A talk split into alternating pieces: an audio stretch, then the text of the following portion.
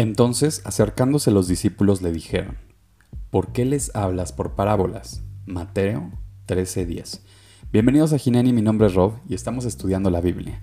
En esta temporada vamos a estudiar las parábolas y la realidad es que no puedo estar más entusiasmado porque las parábolas son un mecanismo único dentro de la Biblia, así como lo son los salmos, los cantares, así como lo son los proverbios. Y eh, bueno, antes de empezar, quiero mandar una felicitación porque es el cumpleaños de mi hermana. Te amo, te mando un fuerte abrazo y espero que Dios te siga bendiciendo como lo ha hecho hasta ahora. Y pues bueno, para entrar de lleno, ahora sí, eh, las parábolas, como te decía, son un mecanismo único. Y Jesús nos explica en Mateo capítulo 13 el por qué utiliza o emplea las parábolas y tienen un propósito. Sin embargo, antes de empezar también te quiero compartir que las parábolas pues tienen un significado.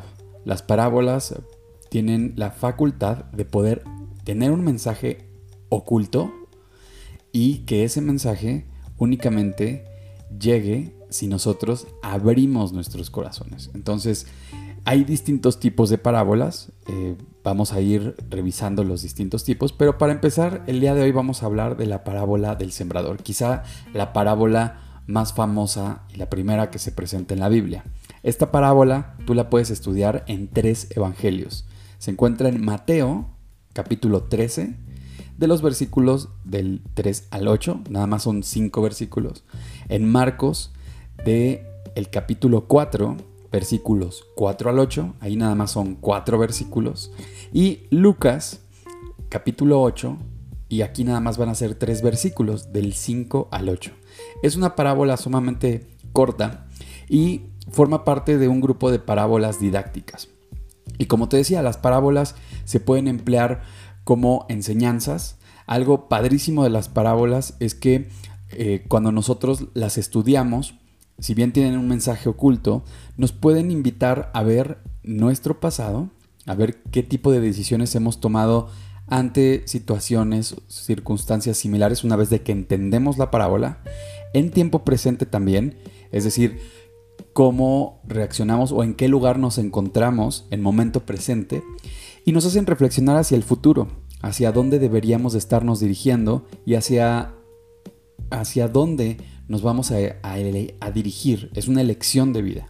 Las parábolas, una vez que las aprendemos, tienen la particularidad de que nos invitan justamente a reflexionar de nuestra vida. Es un antes y un después una vez, una vez que las entendemos. Entonces, la parábola del sembrador no es decepción. Y me encanta. Eh, la dinámica es la siguiente.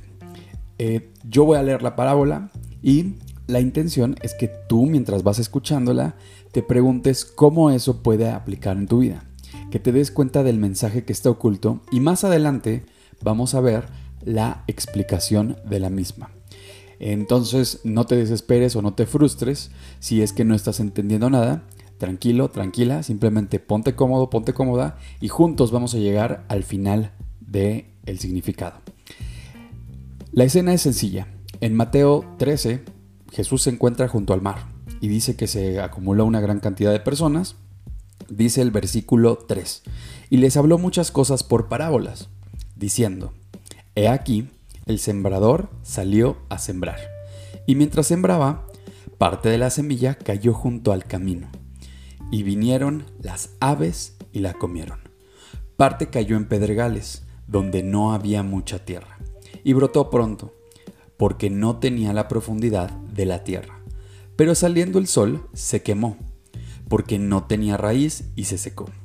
Y parte cayó entre los espinos, y los espinos crecieron y la ahogaron, pero parte cayó en buena tierra, y dio fruto, cual a ciento, cual a sesenta y cual treinta por uno.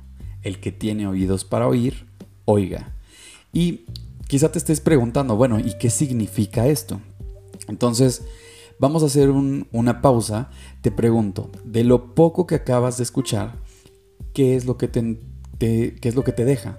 Si te das cuenta, es un mensaje sumamente oculto. A tal punto que los mismos apóstoles le preguntan a Jesús, ¿por qué les hablas por parábolas? ¿Qué es esto? Y entonces Jesús les da una explicación.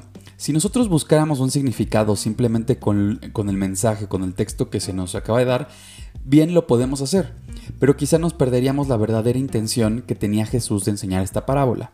Te doy un ejemplo. Si escuchas que un sembrador está plantando semillas y algunas se caen en algunos lugares en donde no va a crecer, a lo mejor tú dices, ¿cómo puedo aplicar esto a mi vida? Y puede ser como de, bueno, a lo mejor en mi trabajo requiero tener cuidado, a lo mejor en, mi familia requiero tener cuidado con las cosas que hago. A lo mejor yo no soy un sembrador, pero a lo mejor yo vendo seguros, entonces debo de saber a quién vender, cómo vender y todo eso, ¿no? Estoy simplemente dándote ejemplos. Sin embargo, todas las parábolas tienen un significado mucho más profundo. Y esa es la verdadera enseñanza. Si te das cuenta, cualquier persona podría escuchar esta parábola. Cualquier persona podría interpretar cualquier cosa.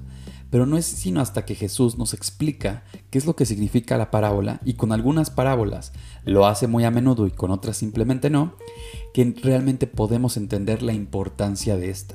Y la parábola del sembrador es justamente una parábola preciosa, porque Jesús explica su significado y podemos realmente entender de ahora en adelante qué es lo que significan las parábolas que Él nos está explicando.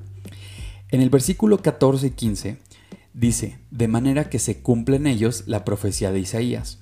Esta respuesta que Jesús da es después de que los apóstoles le preguntan, ¿por qué les estás hablando en parábolas? ¿Por qué no les hablas normal? Y dice, para que de oído oiréis y no entenderéis, y viendo veréis y no percibiréis. Y quiero hacer una pausa porque si nosotros escuchamos simplemente la parábola, nos vamos a encontrar aquí. La escuchamos, pero no la entendemos o entendemos lo que creemos que significa, pero no la percibimos. Más adelante es precioso lo que dice, dice, porque el corazón de este pueblo se ha engrosado. En lugar de la palabra pueblo, si tú no estás entendiendo una parábola, desafortunadamente te tengo noticias. Sí, es porque requieres abrir tu corazón. Y con los oídos oyen pesadamente y han cerrado sus ojos nos está diciendo prácticamente que no tenemos la capacidad de ver, nos está diciendo ciegos, para que no vean con los ojos y oigan con los oídos. Pero al final nos da una pista, nos da una clave, y con el corazón entiendan y se conviertan y yo los sane. Estos versículos, este versículo final es sumamente importante porque nos está diciendo cuál es el verdadero propósito. Nos está diciendo que para conocer a Dios es necesario que abramos nuestro corazón y es necesario no nada más eso, sino que nos convirtamos a Dios. Y convertirnos es transformarnos, es dejar atrás nuestro viejo hombre y nuestra carne y todas aquellas cosas que nos estorban. Y ahorita te va a hacer mucho más sentido cuando nos explique la parábola y Él nos sane. Entonces, la promesa es que Él nos va a limpiar, que nos va a sanar. Y quizá te estés preguntando en este momento, oye, pero ¿cómo puedo saber eso? Con una parábola que está hablando de una bola de semillas que caen y que no crecen. Bueno, más adelante, en Mateo 13, 18, el mismo Jesús les explica a los, a los apóstoles, a los discípulos, le dice, oíd pues vosotros la parábola del sembrador. Y ya no la explica y no la da completamente desglosada. Así que pon mucha atención porque esto es lo que significa esa parábola. Cuando alguno oye la palabra del reino y no la entiende, haciendo por supuesto referencia a su palabra, haciendo referencia a acercarnos a Dios, haciendo referencia a leer la Biblia, a crecer en nuestra relación, dice, viene el malo. Entonces, al principio, lo que la parábola decía era, el, el sembrador salió a sembrar y mientras sembraba, parte de la semilla cae junto al camino. Vinieron las aves y la comieron. Y eso es exactamente lo que nos dice. Esa primera parte significa que tú puedes escuchar la palabra de Dios, pero si no la afianzas, si no te adueñas de ella, cualquier cosa te la va a borrar, te la va a quitar, vas a perder eso. Si no la pones en práctica, literalmente, se le va a arrebatar lo que fue sembrado en tu corazón. Más adelante dice, este es el que fue sembrado junto al camino. Y el que fue sembrado en pedregales, es decir, la semilla que cae entre las piedras, dice, acuérdate, dice que no tiene, no tiene raíces y esa parte en lo personal me encanta. Cuando decía la, la parábola, dice, cae entre pedregales donde no hay mucha tierra, brota pronto porque no tiene profundidad de la tierra. Pero salió el sol, se quemó porque no tenía raíz y se secó. Qué importante y que me encanta la sabiduría que usa Jesús aquí, porque las raíces es de donde las plantas obtienen el agua. Las raíces, si no tienes raíces profundas, entonces literalmente se seca. Y aquí nos está diciendo qué es lo que esto significa. Ahora que ya sabemos que eh, la semilla es escuchar la palabra de Dios, nos dice, el que fue sembrado en pedregales es el que oye la palabra o la escucha y al momento la recibe con gozo, pero no tiene raíz en sí, sino que es de corta duración, pues al venir la aflicción o la persecución por causa de la palabra, luego tropieza. Y aquí nos está dando varios ejemplos. Uno de ellos es simplemente cuántas veces tú escuchas y a lo mejor al principio te hace sentido. Tú estás a lo mejor escuchando este podcast o de repente lees un versículo o vas a la iglesia o te acercas a alguien y escuchas la palabra de Dios y te hace sentido. Trabaja en tu corazón y da fruto. Y de repente te dura unas horas, te dura un día, pero inmediatamente se te olvida. Se te olvida la enseñanza porque no tienes raíces. Esas raíces es fortalecer tu relación con Dios. Y nos dice que es de corta duración. Nos habla de las aflicciones, nos habla de las pruebas. ¿Cuántas veces estás a la mitad de una prueba y te olvidas de las promesas de Dios? Las pruebas hacen también, son, una, son no nada más pruebas de vida, sino nos hacen ver qué tan profundas son nuestras raíces si las manifestamos en nuestra relación con Dios. Entonces nos dice que rápidamente vamos a tropezar. Y esa parte del tropiezo es, es, sencillo. Simplemente si tu relación con Dios no es lo suficientemente fuerte, vas a caer en tentaciones, vas a caer en mentiras, vas a caer en lastimar a alguien más, vas a hacer clic en donde no tienes que dar clic, vas a escuchar lo que no tendrías que estar escuchando y vas a alejarte completamente de Dios. Es decir, vas a tropezar.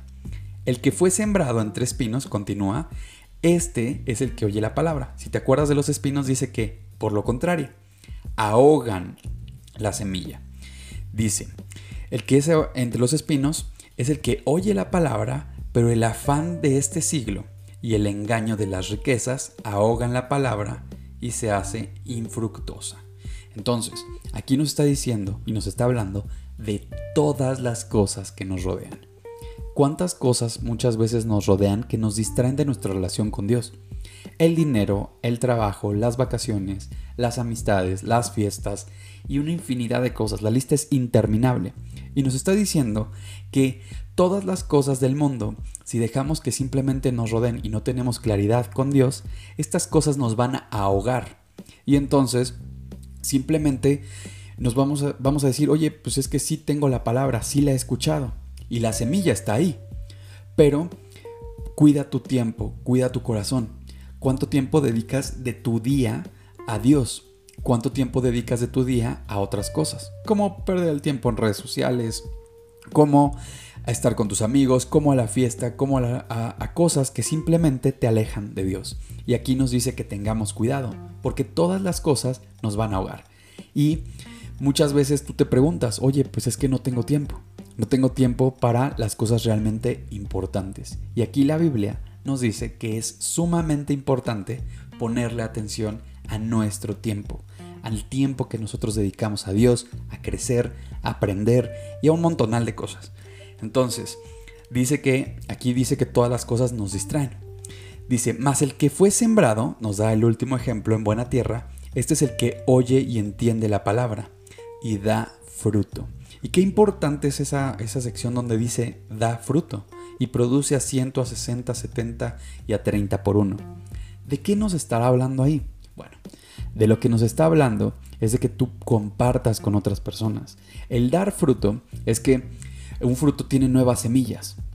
Y entonces las semillas es de lo que tú compartes con otras personas, de lo que tú eh, estás dándole a otras personas. De lo que Dios pone en ti, tú das fruto y entonces esa semilla es otra persona más. Y tú te puedes preguntar en estos momentos, bueno, ¿cómo es eso? Bueno, tiene que ver con tu actitud, tiene que ver con tus decisiones, las decisiones que tomas para Dios, con cómo te manifiestas, con cómo te comunicas, con los consejos que das, con qué clase de hombre, de mujer eres. Cómo, cómo tienes armados tus principios, cómo te interrelacionas con otras personas en sociedad. Y de eso nos está hablando este versículo. Como te puedes dar cuenta, la, la parábola fue sumamente corta. Como te dije, tres versículos, cuatro y cinco versículos dependiendo del Evangelio. Pero nota todas las cosas que nos puede enseñar una vez de que la entendemos. Y esa es lo belleza, la, belleza de la, lo bello de las parábolas. Su belleza reside en que una vez de que las entendemos representan un antes y un después en nuestra vida. El antes y el después en esta, en esta parábola es simple. Dios nos ama, nosotros nos alejamos por las distracciones, por un montonal de cosas, pero Jesús busca limpiar nuestro corazón. Jesús busca limpiarnos. Como te decía en el, en el capítulo 13, versículos 14 y 15, al final dice, y yo lo sane. Lo que Dios busca es sanar tu vida. Lo que Dios busca es acercarte a ti. Es que tú puedas acercarte a Él de una forma genuina. Y bueno, una vez limpios, que podamos tener vida eterna. Yo te pregunto, la oportunidad que tú tienes enfrente de ti con esta parábola es preguntarte qué tipo de semilla eres tú. ¿Eres la semilla que cae el camino y entonces de repente cualquier cosa hace que te olvides de la enseñanza? ¿O a lo mejor escuchas, pero entiendes acaso? ¿Con qué facilidad te olvidas de las lecciones de Dios?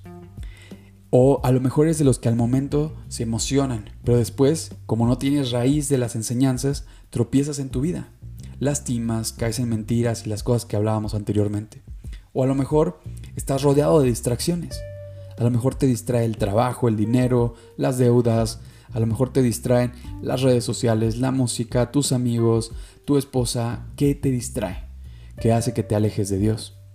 Y simplemente pregúntate, ¿por qué permites eso en tu vida? La elección que tienes enfrente de ti es poder elegir a Dios. Así que yo siempre cierro los podcasts con una oración, la cual tiene un propósito y ese propósito es que tú te puedas acercar de una forma auténtica a Dios. En Apocalipsis 3:20 dice, He aquí, yo estoy a la puerta y llamo. Si alguno oye mi voz y abre la puerta, entraré a él, cenaré con él y él conmigo. Y como te decía, la puerta de la que está hablando es la puerta de tu corazón. Así que no tienes que hacer nada espiritual, no tienes que hacer algo religioso.